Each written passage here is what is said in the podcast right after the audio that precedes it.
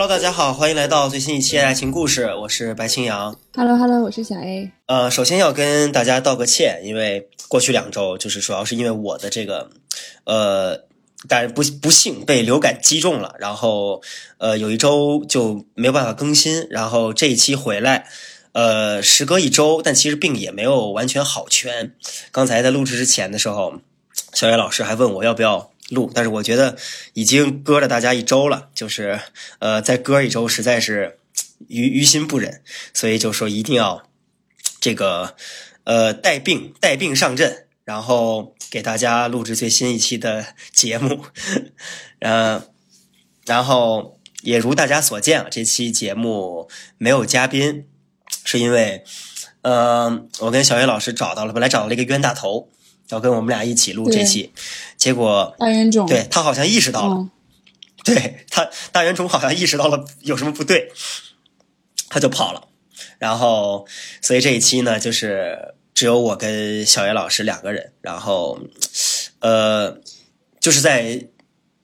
嗯，重复一下，就是最开始我记得是四月份，三四月份的时候，我们俩有录过类似的这种节目。嗯，对，其实我们俩平常。聊天的时候也会聊到关于感情啊什么的，也一直就很少录下来嘛。就就吃饭的时候聊了一些，我觉得，嗯、呃，其实还还挺有趣的吧。我感觉我们俩都是那种会会结合时事，然后呢，然后结合自己身边的人的经验，然后去聊一些就是对待感情的看法，然后恋爱观、世界观。然后，所以我觉得，对这期播客其实还是挺挺值得录的。而且我们上次录这个时候还是。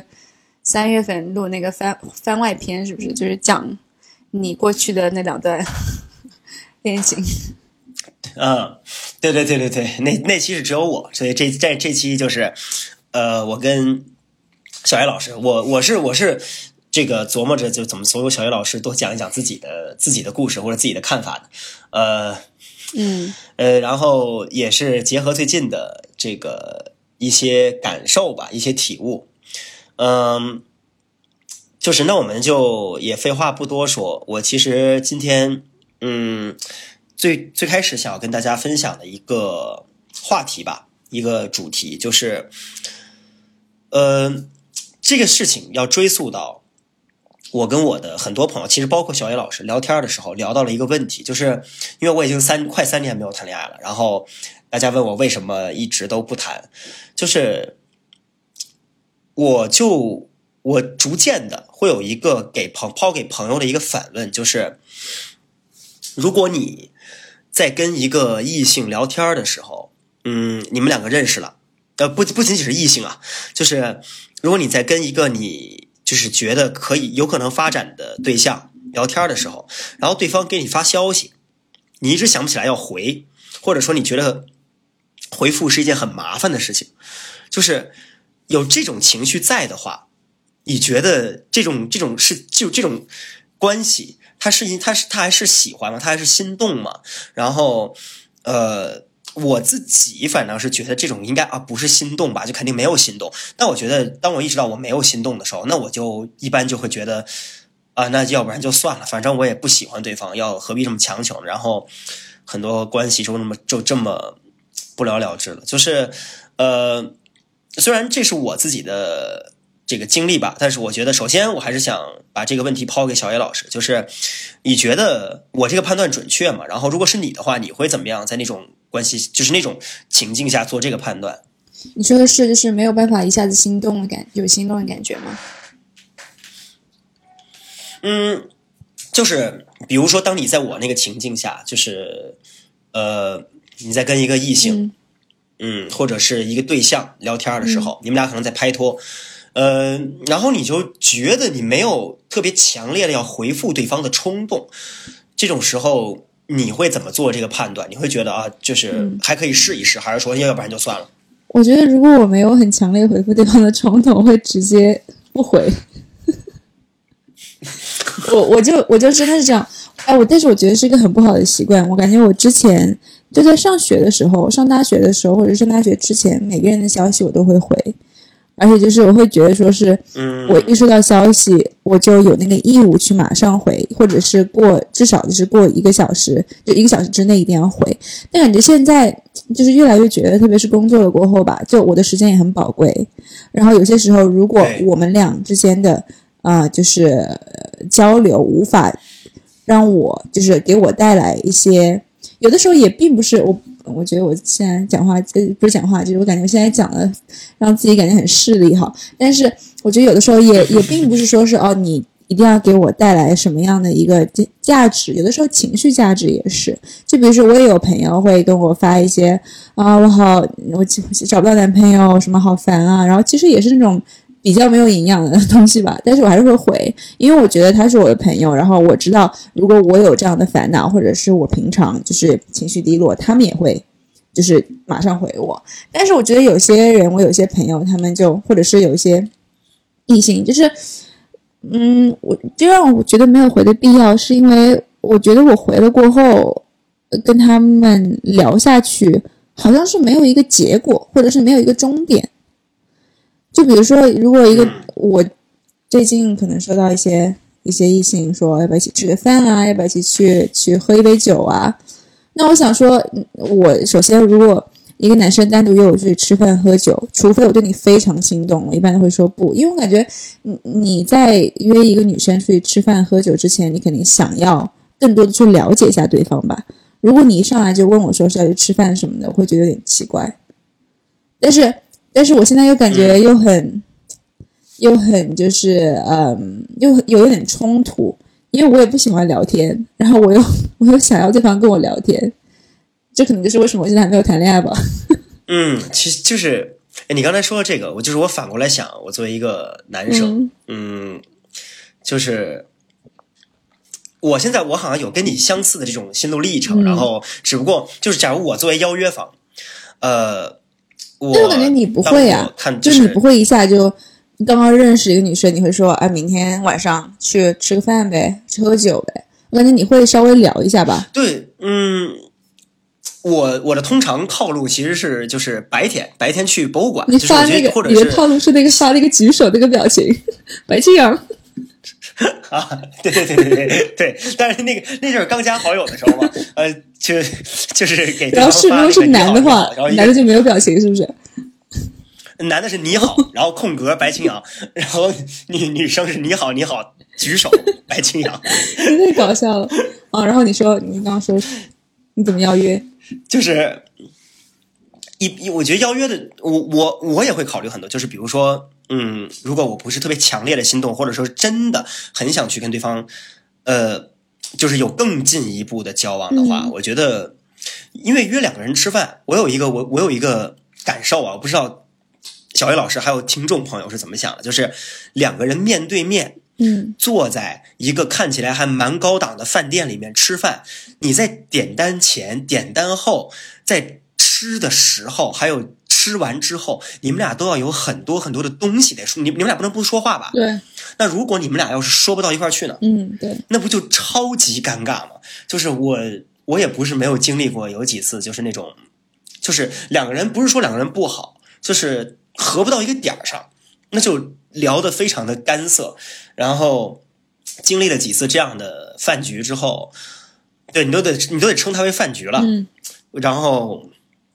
我就觉得以后要是这种，就是除非两个人已经在之前的沟通中，就是发现啊，这两个人一定是那种就是有一堆话可以说的，要不然就最好还是不要去就是贸然的对，做出这种我。感觉很累。就是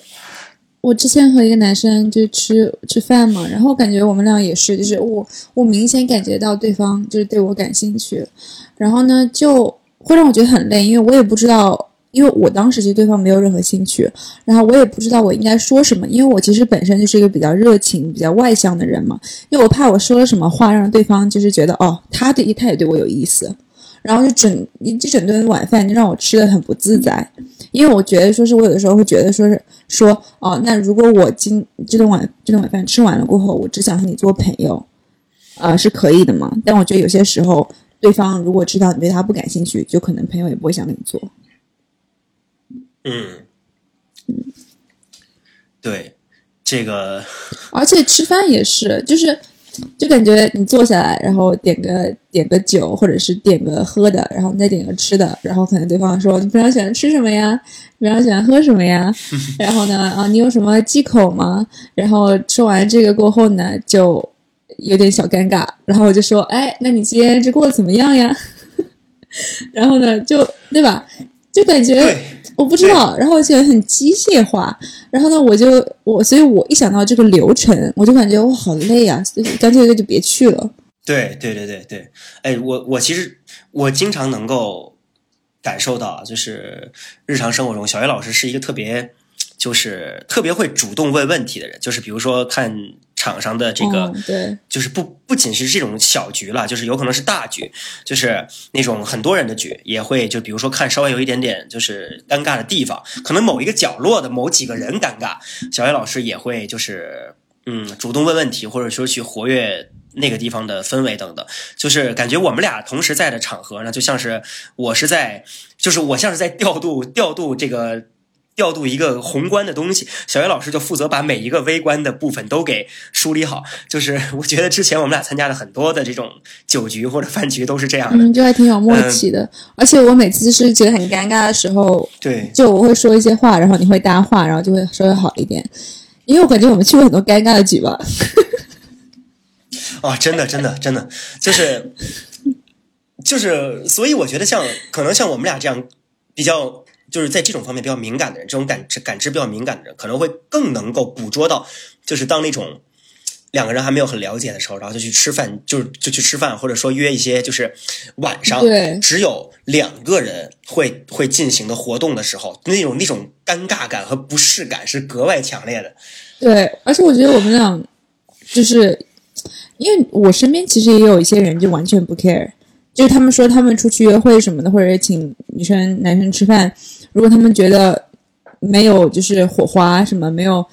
没有那种心动的感觉，就直接喝完一杯二十分钟就走。但我感觉我们俩都是那种啊，感觉好不好意思啊，都出来吃饭了，怎么可能二十分钟就走？把它吃完，然后吃到最后自己又很郁闷。对啊，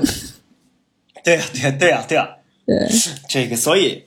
所以就到最后就是你这种局也不去，而且刚才你提到流程，就是我。我到后来就会发展成，就是我会想整个这个流程，就是你要去认识一个新的人，然后你就要去，你要先了解他，你们俩可能得通过一些，就是嗯，比如说博物馆，就就来就举例子说，博物馆作为一个中介，让你们俩可以一直有话聊，然后呢，在这个过程中你们俩要了解彼此，然后呃之后呢，你们俩还要就是嗯。吃饭、喝酒、约会，然后就是拍拖，就这一系列的这个流程，我觉得，嗯，现在想来真的很有有一点小麻烦的，就是，呃，如果对方不是一个让我强烈心动的人，就是我真的忍不住我要去了解他，当然我已经忘记这是什么感觉了，所以就是现在我就更无法想象，就是我要为一个我没有第一下，就是我没有。强烈心动的人，我要去尝试着跟他走进这个流程。我觉得这是一个很消耗精神的事情。就是你，你想，我的时间对于你，就是相相较于你来说，已经算是比较相相对来说比较充裕了。呃，有更多的我的我的时间是可以自由安排的嘛？就是毕竟是做研究，那像你来说，可能就会更受到这种这种麻烦的局势。这个对。拘束吧，我觉得。呃，特别是开始工作过后，就是感觉说是你下班五点半或者是六点过后的时间，就是非常宝贵。就是你你，特别是周一到周四的时候，你想说是哦，那我下班过后这四个小时，我首先我肯定不能待得太晚，因为我第二天还要上班。那我这四个小时之内，我应该怎么度过呢？我可能想要把自己的快乐最大化，然后想说，那我要去和这个男生吃饭。吃一个半小时，然后去那儿回来还有两个，就是总共加起来两个小时或者两个多小时，然后只剩下一个半小时，还要回家洗漱，然后呢准备第二天的工作或者是衣服啥的，就整个晚上就这么度过了，就感觉很没有必要，然后就很懒，就干脆不去了。然后当我想到这个这个阶段的时候，我想说算了，那消息都不用回了。对对，但嗯，对，但是我觉得有的时候我也在想，说是会不会就是我们俩太敏感，然后心思太细腻了？因为我身边经常出去约会的朋友，他们就过得很快乐，就说啊，现在特别是在伦敦嘛，有这么多的选择。如果你出去吃饭喝酒，你喝一杯或者吃一顿饭，就是去什么吃日料韩料比较快的。嗯，如果你觉得两个人不适合，就直接走了，还是可以当朋友。就他们就是完全就是不 care。让他们过得很快乐。嗯，但是，哎，你说这个，我其实特别顺理成章就想到了，就是我在录制之前跟你说，我想到了一点，但是没有，但是已经忘了的那个点，就是，呃，我昨天在剑桥跟朋友们散步的时候，也有聊到这个话题，就感觉很多很多人，我们在我们在聊八卦的时候，会看到很多人，就是身边就是来去如风，就是伴侣来去如风，然后。呃，今天跟谁吃饭，然后最近跟谁暧昧，然后之后就会立刻，就是没有任何，嗯，没有任何局，就是局数，或者说没有任何的这个障碍，就转移到下一个，就是这种无缝衔接的程度非常高。然后对于他们来说，他们自己也很快乐，然后跟他们约会的那些人也不在意他们的这种，就是呃很快的这种转换。就是我们昨天讨论的时候说呀。那他们这种东西还可以被认为是在追求跟我们俩追求的一样的东西吗？就是他们是爱情吗？还是说就是他们只是在追求一些其他的一些，或者说是快乐？对，就是激情，或者是对，就是消遣啊一些，我不知道哎，我感觉有的时候我会想说，但是我其实我有点还还挺想讨论的，就是如果你就是你和一个女生，然后你对她挺感兴趣的，然后你出去跟她吃饭。你们会聊什么？就是你会跟她聊一些，因为我感觉我们俩都是会平常自己一个人是会想一些比较深层次的东西嘛。就有的时候我会想说啊，如果呃，我记得我前天晚上就和一呃四五个朋友一起吃饭，然后我们就吃完前菜过后，就大家就可能上一个话题聊完了，然后就突然想说，哎，如果你们就是有无限的金钱、无限的资源，然后可以开一家公司，你们会开什么公司？然后就这一个问题，就我们在聊了一两个小时。但我感觉我平常要是和一个男人去吃饭，我也不知道，我不知道会不会，嗯，对，就是问这样的问题。呃，对对对，这种这种这种问题，这种问题问，就是我是真的很好奇，确实适合，就是对对，我我觉得这个问题有很有意思，我觉得回头咱们可以就是专门聊一聊这个话题。呃，然后呃，跟跟对象。或者说伴侣吃饭，或者说要想要成为伴侣的人，呃，我想想啊，大概，嗯，其实我是一个很喜欢聊自己的人。虽然我虽然我之前在节目里面跟大家就是讲过一个，就是谈恋爱暧昧期的这个小诀窍，就是不要聊自己，少说我，对，少说我，多多问对方，这个是小 A 老师非常擅长的。然后。呃，但是其实我自己是一个很喜欢聊自己的人，然后，但是我现在逐渐学会了，就是是不是觉得自己太有魅力了？我天哪，这只是表现欲太强了而已。虽然虽然知道很多时候对方不，对方对方也不乐意听，我意识到了这一点，所以，我后来就……那你当你意识到的时候，你会直接停吗？我会把我的经历当钩子去勾对方，我会问对方，就是。就是，比如说你有没有同样的经历，或者说，如果是你就就像我刚才问你那个问题一样嘛，就是如果是你，你会怎么办？呃，If you are standing in my shoes，what do you do？就这种，就这种感觉，就是，哇，你最近去约会还挺国国际化的，都还有英文的。我我只是突然想到了一句，我只是突然想到了一个很 很好很好的歌词而已，就是，嗯呃，给顺顺便可以给给大家推荐一下，就是我去年听了一整年。皇后乐队 Queens 的叫做 Too Much Love Will Kill You，太多的爱会杀会会杀死你。就这首歌，我觉得很适合我。就是呃，你看，你看，我现在就是在又忍不住要聊自己。就是嗯，我还蛮喜欢跟对方分享一些就是无伤大雅的关于我自己的心里话。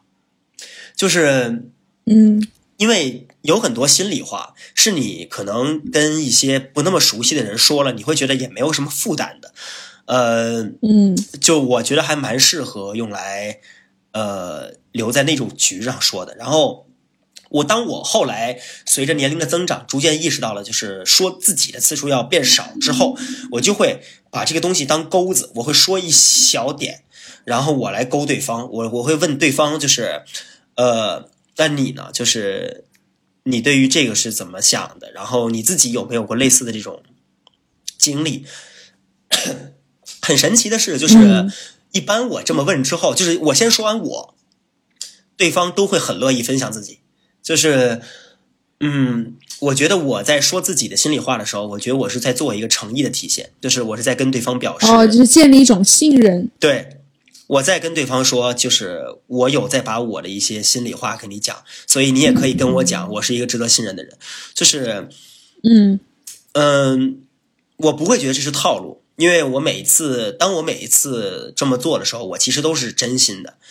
嗯，所以对方也会用同也会用同样的真心来回报我，我觉得还挺幸运的。嗯，但是呢，就是很多很多局这种这这样走下去会很的确会很舒服，但是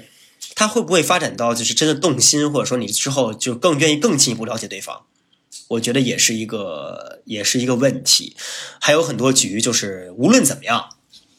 对方都就是不不说。我我有遇到过那种一两次，就对方对方也不是不想说，就是表达能力有挤牙。膏一样。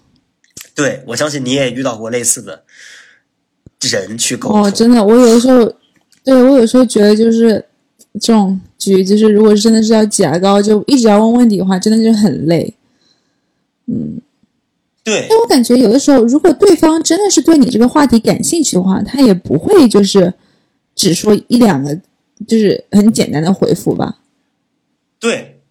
还我是就是他们性格就是这样吗？我我其实有，我其实觉得就是，嗯，无论是谁，你都会有那么一两个愿意你去跟他说很多话的人吧，就是没有一个人是绝对绝对意义上的沉默吧，就是，嗯。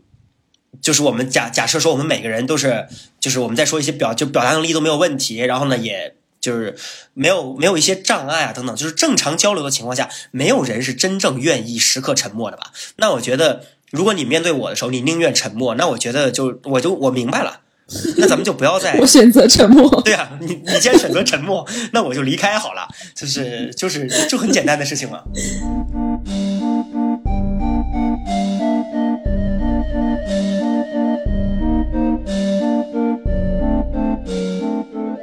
哎，其实想到这个，你会，你有的时候会觉得说是你和你的伴侣在一起，或者是你和你约会对象在一起，你们一定要聊一些深层次的话题吗？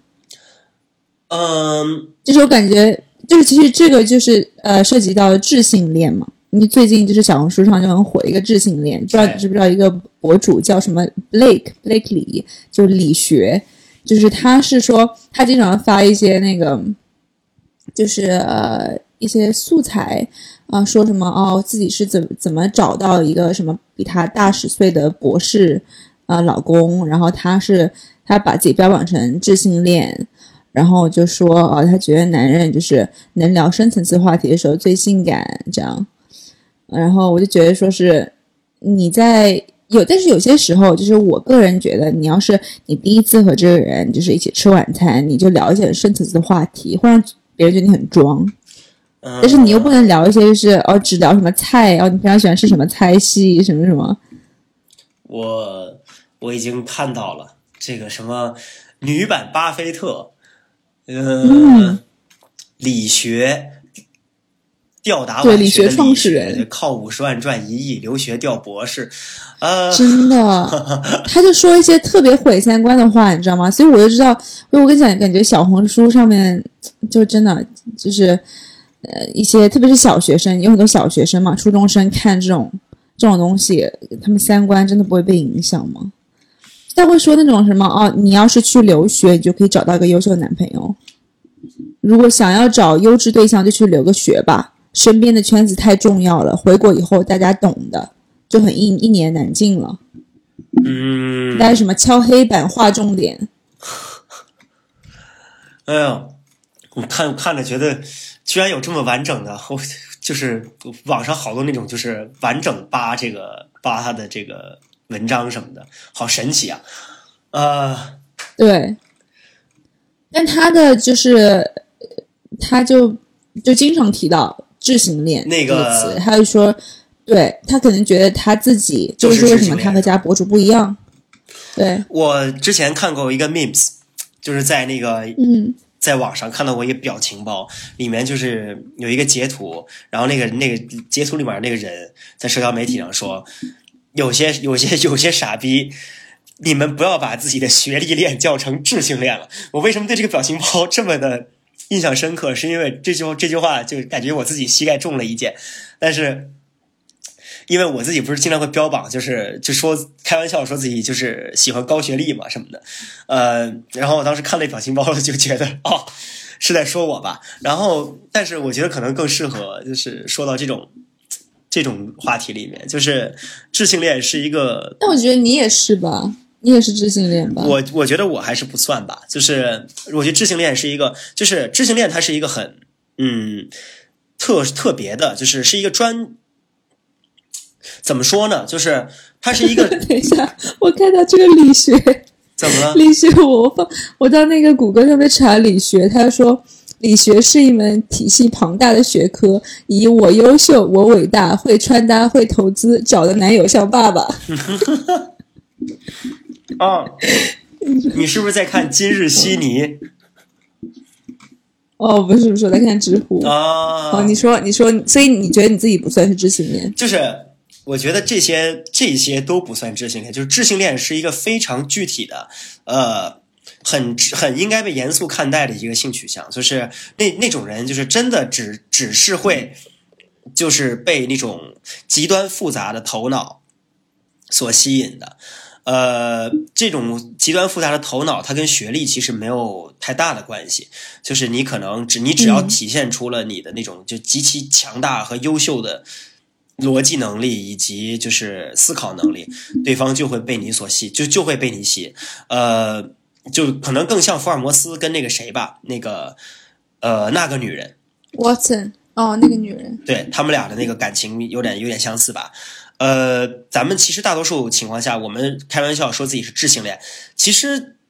其实只是在外化自己的一个标准而已，就是我们有很多复杂的择偶标哦，准。学历，对啊，对，确实。对那，你这么一说，我从来没有没有联想呃没有想到过，就是呃，经常你知道有些人就是 Instagram 那个 简介也把自己放成智性恋，但其实他们就放那个放在那简介里面，其实就是可能想要说他他们对学历有一个标准。对对对对，但这就这一点，你要是每天标榜自己智性恋的话，有一点好处倒是，呃，它的确可以帮你过滤一些人，就有些人可能不会主动来骚扰你了，呃，这可能是一个好事情。但是，嗯、无形中呢，其实我觉得，嗯，你也在你也在强强化自己对自己的刻板印象，就是你会。一直不断的给自己灌输，我自己就是喜欢高学历，怎么怎么样，到最后呢，可能就会像我一样，就是，呃，不感觉感觉不符合标准的人，就都看起来无法心动一样，就就，呃，嗯，我我现在逐渐觉得这是一个这件事情似乎有问题，我我觉得我给自己平时洗的脑太严重了好好的反省一下自己。对对对对对，但是我还有一点，就是我刚刚想说，你你讲到一些智性恋，通常都是针对非常复杂的头脑，然后有很强的这种逻辑能力。然后通常，其实我身边，我们之前在牛津遇到的，我也遇到过这样的博士，非常聪明，就是他们是那种，比如说我跟他们说我研究什么，我的那个论文写什么，他们就我讲，我们聊了一个小时，他可以一分钟之内，就是。把它说出来，就是像是一个大纲一样说出来，然后说天呐，怎么会有这么聪明的人？但很多时候，就是虽然不是刻板印象，但是很多时候，这人的情商就是都不会那么高，你知道吧？就会一直说，一直就是讲一些别人他们可能不会意识到，可能对方对自己的研究不感兴趣。嗯，所以我觉得标榜自己成异性恋的人，呃，不是异异性恋，智性恋的人，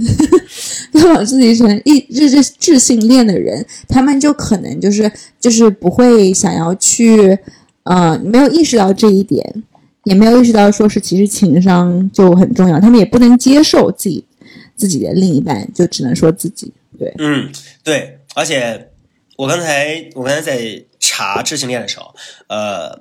我刚才在说的时候，其实遗漏遗漏了一个非常重要的一点。就是一个标准判断你是不是智性恋，其实就是你会不会因为对方这种极端强、极端聪明的头脑而产生性欲，你的性欲会不会被唤醒？这个是很嗯很重要的一点。如果你不能单纯因为对方的逻辑思维能力而而产生性冲动，那你就不是智性恋。就是呃，我就我觉得这个标准还是蛮重要的，因为这是我们判断，毕竟毕竟这是我们在判断性取向的时候一个最重要的标准。呃，嗯，所以，我我就是加个私货，就是跟大家，希望大家啊，就是平时开玩笑说一说这些词都没问题，但是，呃，毕竟真的存在这样一个群体，所以，对对对对，然后大家如果要是比如说你遇到了真正是这样的人，然后或者是呃你在一些很公共的场合上说这个话题的时候，我觉得就是嗯，就是玩笑玩笑就不要开太大吧。就是我觉得这个不仅仅是对于智性恋了，就是呃推而广之，就是对于所有的性少数群体，其实都是这样的。就是很多没品笑话，你私底下笑一笑，乐一乐，你我们都会嘛。嗯，就是对对对，就是所以，但是你可能真的会影响其他人。对对对，没错没错。呃，所以这也是为什么，就是我觉得可能像在小红书上，当然我们无无从去判断他到底是不是真的智性恋，但是。我我现在是不是可以武断的下结论，就是他其实不是智性恋，只不过是在用这个方式来做一个流量的这个输出口，应该是吧？我觉得，对，嗯，我感觉他有一些说的话就三观就很，反正就很奇怪，说什么如果你想要找到优质男友，就一定要去留学，哎，就感觉对啊，就。说这种话，就而且很多他也知道，他小红书上很多关注他的人其实是没有这个能力，或者是家里没有那个条件，对对对，让他们去留学的。他没他没有想过，那看到的人他们怎么想？对对对，没错没错，就是把自己塑造成一个远方的那种，就是他代表诗和远方嘛，就是他把自己塑造成一种这样一个意象，然后其他人就会去呃追逐，甚至是追而不可得，就是。你总是这样，就造神造神运动这个东西本身一直是这样的逻辑嘛？就是你要把自己塑造成一个可以仰望却无法够到的世界，就是这样一个状态。当然，就是咱们就咱们也不是主要围绕他的这个小红书来讲，那就是从他的这个账号还有他讨论内容引申出来的这些讨论吧。呃，就是其实因为它正好。连接到了我非常想要分享的第三点，就是，嗯，关于刚才我说的，把不同的标准列入到这个框里，然后给自己下了一个定义之后，产生了一个问题。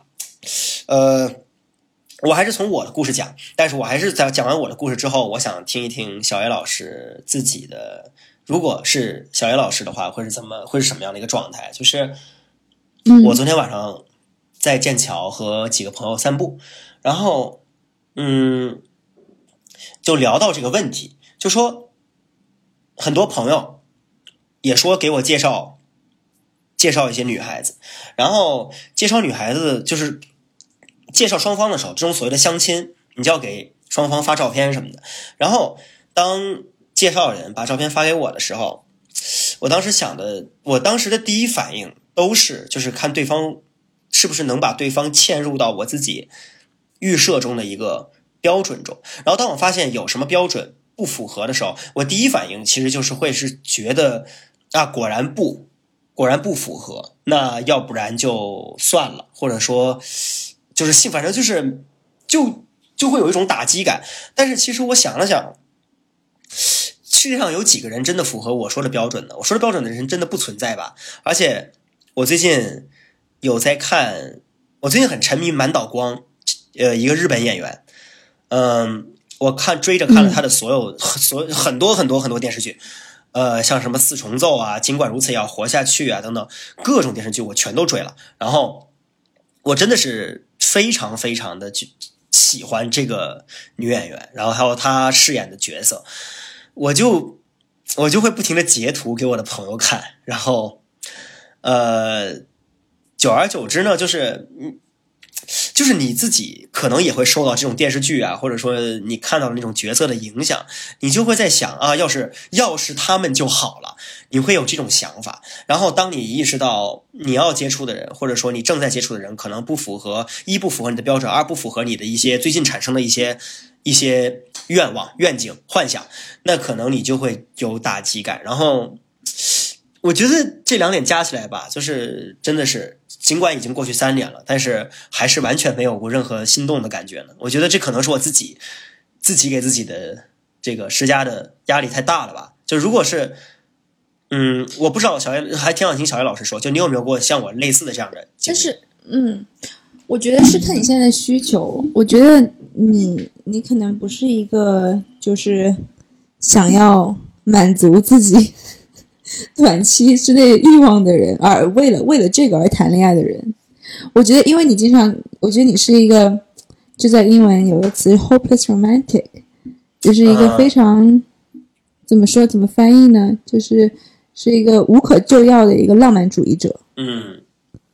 嗯，然后我觉得，当你是这样的人的话，你就会非常，你就会对恋爱有很多幻想。对，然后你就可能就是觉得说是一些嗯。柴米油盐是让你觉得就很下头的事情，但这样的人其实愿意和你就是有诗和远方的女生真的真的很少，而且你现在在这个阶段，你在剑桥读博，嗯，大家都有自己想要就是追求，特别是在学术上的一些东西，就可能很少有人会把就是。这么浪漫的一段恋爱放在第一位，嗯，大家谈恋爱可能更多的是想说是哦，那喜欢找一个每天出去买菜的人，然后每天晚上吃个火锅的一个男朋友，嗯，对，对，就是你有没有你有没有想过，就是你有没有想过，就是放低自己的一些标准呢？嗯，降低自己的标准。我反过来先问你吧，你你觉得自己的标准高吗？然后，如果当你认识了一个男生，然后你跟他在暧昧，你会不会偶尔会有那种不甘心的感觉？不甘心什么？就是自己降低了标准吗？嗯，我觉得，我觉得我其实对男生没有很高的要求，没有很多的要求，很多时候就是凭感觉。如果和这个人在一起很舒服。就就可以，因为我觉得我现在这个阶段你也知道嘛，就工作然后很忙，就谈恋爱还是每个阶段都看自己你最需要什么嘛。有些时候你你说，我在上学的时候，我可能需要一个，嗯，就是可以和我就是每天去疯的一个一个男朋友，然后每天就是放学去一些活动，然后呢和一些朋友呃吃饭喝酒什么的。但现在更多的是。舒服吧，就如果和这个人在一起的时候，就是可以让我觉得没有压力，或可以让我觉得就是哦，可以抛下一些比较世俗的啊，我今今天安森哲挣了多少钱这样这些这些事情，那那就对，就感觉就是符合我的要求。嗯，我我觉得如果是我的话，我。因为我偶尔会有一些不甘心，就是我我是在幻想自己，如果在那种情况下，我可能会有不甘心吧。就是这个不甘心，它不仅仅是停留在伴，就是关于对于伴侣的要求这个层面，就会想，我经常会想啊，那难道就这样了吗？就是这难道就是终点吗？就这件事情，我这辈子就画上句号了吗？然后你包括像很多事情，就是比如说。那我要接受我自己不是一个天才嘛，然后我要接受自己，呃，可能在很多方面特别就是没有那么强嘛，然后等等等等，就是这些东西，我有很多很多的不甘心，然后这些不甘心对我就是我都想要，我我都还就是你你有这个不甘心，你就不服气，然后你就想去，你就想去再努一把力，你想要证明自己，其实其实。不是这样的，可以做的比自己想象能想象到的，以及要求的和别人看到的更好。就是我有很多很多这样。如果你永远都遇不到那个人呢？嗯，对我其实想到这个可能，但我还是会不甘心。那你这样的话，那你还是会不甘心自己还是单身吗？嗯，就是现在现在就是个现在就是个矛盾的情况，就是你单身你不甘心，然后你找到了一个，就是你你你跟一个呃可能的对象暧昧，然后对方有很多可能不符合你标准，那可能也会不甘心，就是这是一个二难的情况。呃，我觉得，我觉得。能能做的唯一的出路，可能就是就是像你刚才说的，呃，包括我昨天跟朋友聊天的时候，呃，我朋友跟我讲的，就是少看点儿这种电视剧，然后呃，再多去尝试一下放低标准，或者也不是放低标准，就是让自己心平气和一点，就是可能把自己的那种关于恋爱的浪漫幻想，关于人生的浪漫幻想抛掉一些，对，然后。再去尝试接纳那些呃可能并不如意的地方，呃，这可能真的是唯一的出路。就是其实这些东西我都懂，这些道理我全懂，就是只不过那个不甘心还是会让你自己做了。对，就那个东西还是会在，那个情绪还是会在，然后它会影响你，呃，偶尔会影响你。夜晚的时候啊，或者你独自一个人的时候，它会影响你，呃。虽然它可能已经完全深夜 emo，真的真的深夜 emo 嘛，那就可能不会完全，它可能完全不会影响你白天，或者说你日常跟别人的交流，你也会照常去跟那些你觉得可以尝试一下，再去多接触一下的人去接触，呃，这些都不影响。只不过这种东西到最后其实是自己跟自己内心的一个关系吧，它就不是一个向外的了，所以。对，哎，我不知道你有没有，你有没有这么想过？我给你一个不同的角度去想这个事情，就是我有的时候会觉得，说是如果一个男生他完全符合我的标准，任何方面的标准，我会觉得他没有这么的对我吸引力。相反，如果他有那么一点点不完美，我会觉得说是哇，我有点想跟他试一试。嗯，因为他还是。会让他变得更亲近吧，而且会让你觉得说是，呃，可能我是比较其实付出型人格嘛，会让我觉得说是，哦，他们那么一点点不完美，是不是和我相处变多了，我可以帮他解决呢，或者是我可以帮他进步呢？嗯，对，有道理。对，就是我感觉你身边的选择还挺多的吧，像。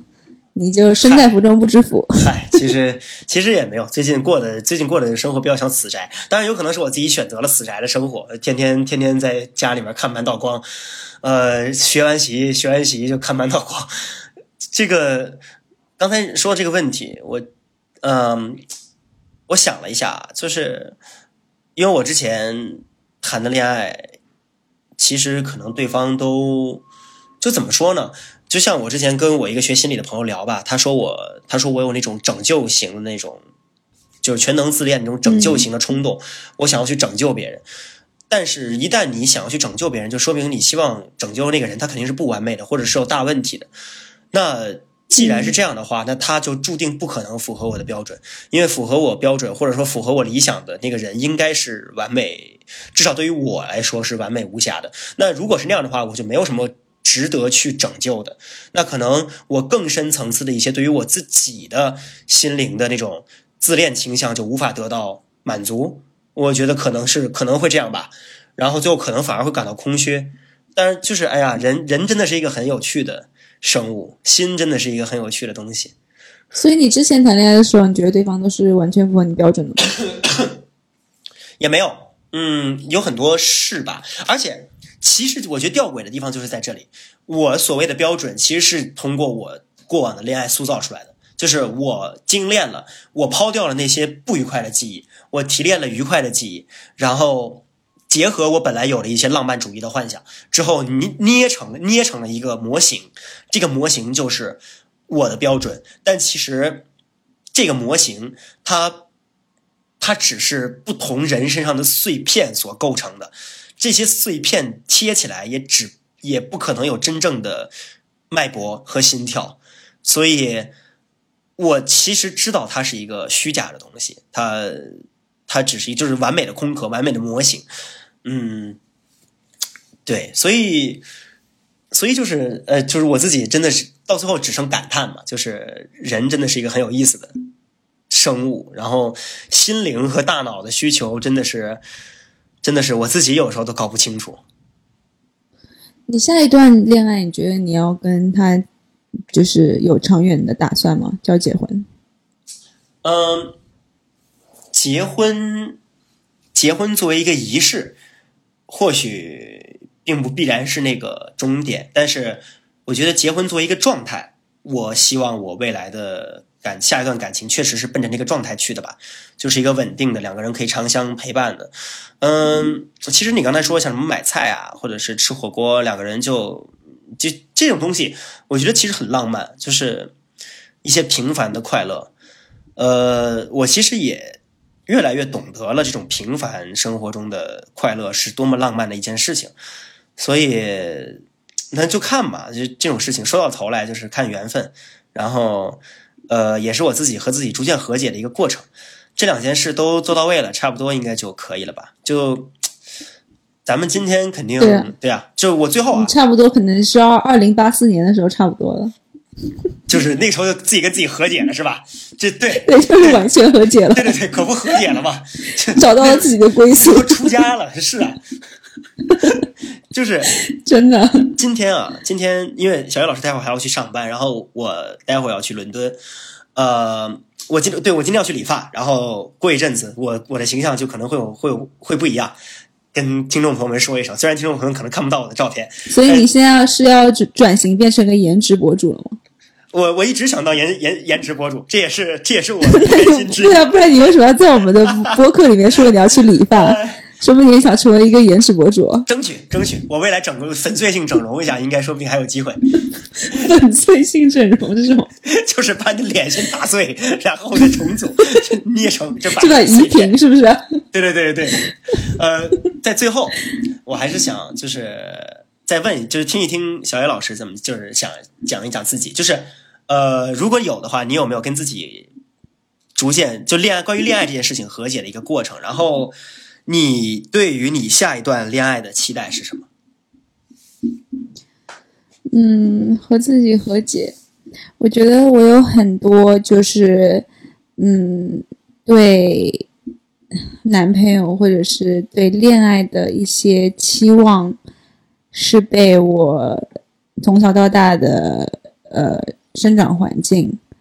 还有家庭因素所影响的。我觉得我要自己，我觉得我自己要更正视就是这方面的影响吧。就是是我是因为什么样的环境、什么样的生长环境啊、塑造了现在的我，所以才可以这样的话才能更正视自己，嗯，对恋爱、对下一任男朋友的一个需求。然后还有一点就是，我还是想提醒自己，因为我觉得我我真的是一个，嗯，在每一段关系当中都会付出很多的人。有的时候我感觉我自己，我也不知道怎么了。我如果我是我朋友在做这种这些事情，这这样付出，我肯定会把他骂醒，把他打醒。但我自己做的时候，就感觉啊就很正常，就会有那种冲动，想要付出的冲动。嗯然后我对下一段感情的期待，哎，其实我也不知道，我就感觉，嗯，找到一个能和自己三观一致，然后相处起来比较舒服的人就可以。对，就虽然我平常在播客里经常说什么，我喜欢油腻男孩，然后呢，我喜欢什么就非常自信、不回我消息的男生。但是这种标准，这种就很奇怪、不切实际的标准是可以被打破的。有些时候，我觉得我经常我经常也跟你说吧，这样我觉得条条框框真的不是很重要。你有些你你如果其实你也可以这么想，五年过后，你觉得你现在这些人，你你觉得不是觉得你身边这些桃花还差点什么吗？你五年过后，你想让自己后悔吗？如果你百分之一百确定自己不会后悔，那你就去拒绝他们。如果你五年过后你想说是，哎，那些人其实也挺好的，早知道应该给他们一个机会的。呃，对，我有如果你有你有一丁点这样的想法的话，我觉得你就可以试一试。嗯，我有过这种后悔。嗯，唉，行，那我们今天就差不多到这里。我觉得这就这期虽然没有嘉宾，但是呃，也确实很难得。就是我跟小叶老师聊的还挺，就是只有我们俩的时候，确实呃聊的也能聊得更挺爽的，挺尽兴的，就是关于我们俩自己平时的一些。对对今天主要是有这个时间限制。其实我觉得我们俩聊天就还可以聊几个小时了。对对你下次对我们下次可以搞一个那种直播，哎，啊，哎是不，是？对对对对，我觉得可以，下次就下次可以搞直播。呃，对啊，因为这样的话大家可以问我们问题嘛。对对对对对就搞一个和纵队搞个直播。对我，嗯，哎呀，对对对对对，可可以可以从哪怎么太激动了？对，哪怕最开始没有几个人看或者没有几个人听，但是嗯，对，可以试一试。呃，可以。行，那咱们们一开始可以强迫我们所有的朋友来看，那这样会有点流量然后那个给咱们刷刷火箭。对，有什么样的朋友可以给我们刷火箭呢？只有白想你的朋友了。哎，行，那咱们今天的节目就先到这里。然后那个我们本来邀请的大冤种，下周会跟我们一起录制。然后我们下周再见。对，拜拜拜拜。行，嗯，拜拜。